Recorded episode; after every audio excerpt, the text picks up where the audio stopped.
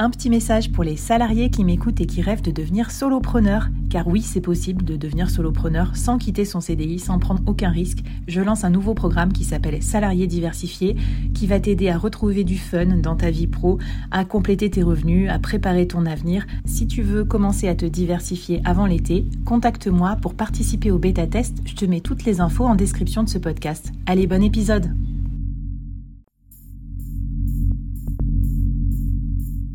Quoi ressemblerait ton business si tu pouvais être épaulé par les meilleurs experts?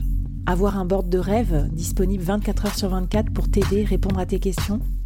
Je suis Flavie Prévost et ce board, je l'ai créé pour toi dans ce podcast.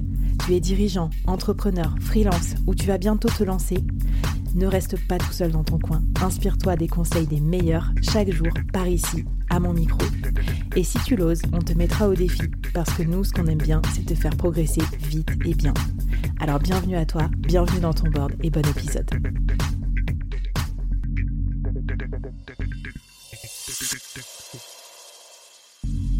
Aujourd'hui, je te présente une nouvelle mini-série, 5 épisodes express à binger pour progresser vite et bien sur un thème business incontournable. N'oublie pas de t'abonner à la newsletter dédiée pour recevoir les bonus. Allez, c'est parti pour le premier épisode de la série.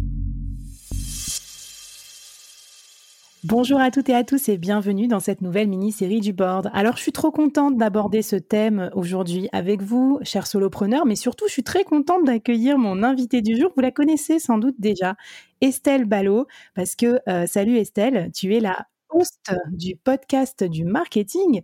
C'est un podcast super écouté parmi les solopreneurs puisque tu les accompagnes aussi ben, à créer leur propre stratégie, notamment euh, pour euh, euh, parler du thème dont on va parler dans cette mini-série et aussi trouver leurs clients. Salut, bienvenue sur le board Estelle. Merci beaucoup, merci de m'accueillir. Je suis super heureuse d'être là avec toi aujourd'hui, Flavie. Et puis ouais, c'est un sujet, le sujet d'aujourd'hui, c'est un peu ma marotte. J'en parle, ça me fait rire parce que j'en parle quasiment à chacun des épisodes du podcast du marketing. Donc tu vois, je suis, je suis ravie de venir polluer le board avec ma marotte.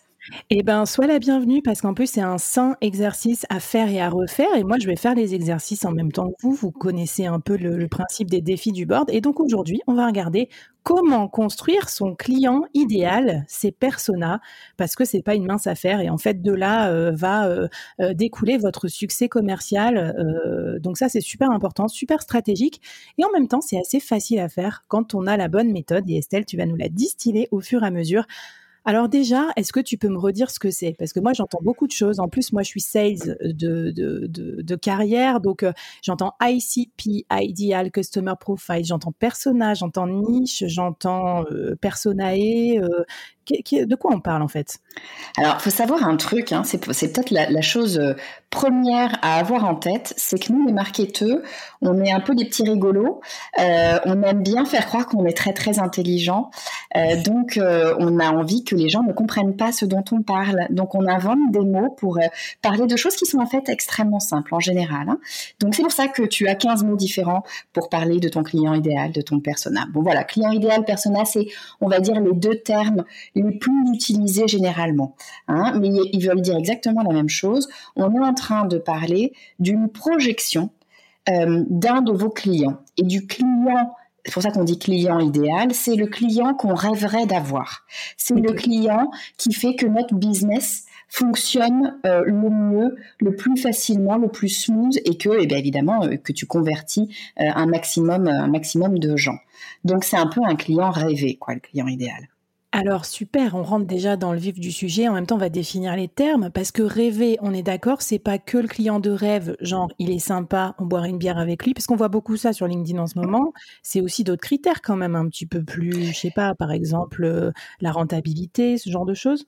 Ouais, il faut savoir que tu vois le, le personnel client idéal, en général, les gens nous disent, et moi la première, hein, je te le dis, alors que je suis, je baigne dans le marketing depuis 20 ans, c'est un peu, moi j'appelle ça du blabla marketing, pour pas dire du bullshit marketing. Tu vois, c'est un peu, ah ouais ouais, c'est un peu l'exercice qu'ils nous disent tous de faire.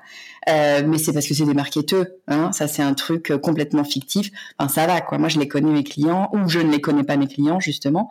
Euh, ça semble un peu fake, tu vois, ce, mmh.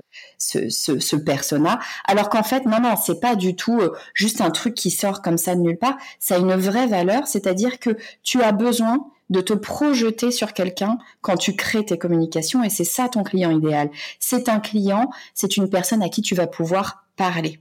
Donc c'est extrêmement important de le poser parce que si tu le poses pas, ce qui va se passer, c'est que tu vas parler à plein de personnes différentes selon euh, ce que tu as euh, à faire, selon ce que tu veux mettre en avant sur ton produit à un moment T à un moment M. Et du coup, bah, on le sait, hein, si on parle à tout le monde, on parle à personne. Donc, le client idéal, c'est d'abord euh, faire des choix et se dire, eh ben, il va falloir que je définisse à qui je veux parler en priorité, euh, qui est celui à qui je veux m'adresser euh, directement. C'est ça le client idéal. Donc, oui, c'est idéal, on va en reparler, tu vas voir après. mais oui, c'est idéal au sens un peu le client rêvé, mais pas seulement. C'est le client qui va faire que ton business va tourner.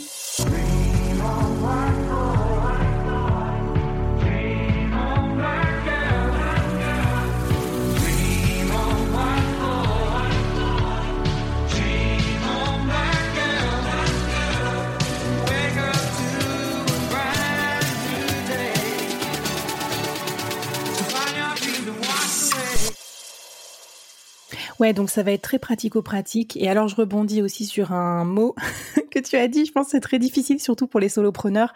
C'est un peu le côté choisir, c'est renoncer. Mais je sais que tu vas nous aider euh, à faire ça avec délicatesse et avec discernement.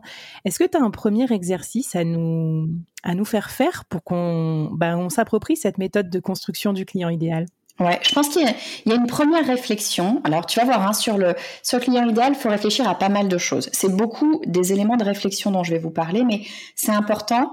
Euh, c'est presque introspectif, hein, quelque part. Mais c'est vraiment absolument essentiel, à mon avis, de prendre le temps de faire l'exercice. Soit on a déjà des clients, soit on n'a pas encore de clients. Si on a déjà des clients, on peut regarder les clients que, voilà, notre historique, la réalité. Si on n'a pas de clients, euh, on se fait confiance deux minutes et on, on imagine ce qu'on pense être nos futurs clients. Voilà, on, part déjà de ce postulat-là.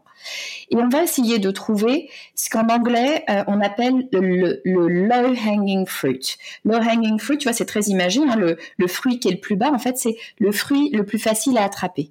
À hmm. quoi ressemble euh, compte tenu de notre business, compte tenu de notre marché, de notre environnement, à quoi ressemble le client le futur client qui va être le plus facile à convertir, celui qui est finalement le plus disponible, le plus prêt, euh, le plus euh, à même de devenir notre client, c'est-à-dire de passer à l'acte d'achat et de voilà et de choisir notre produit ou notre service.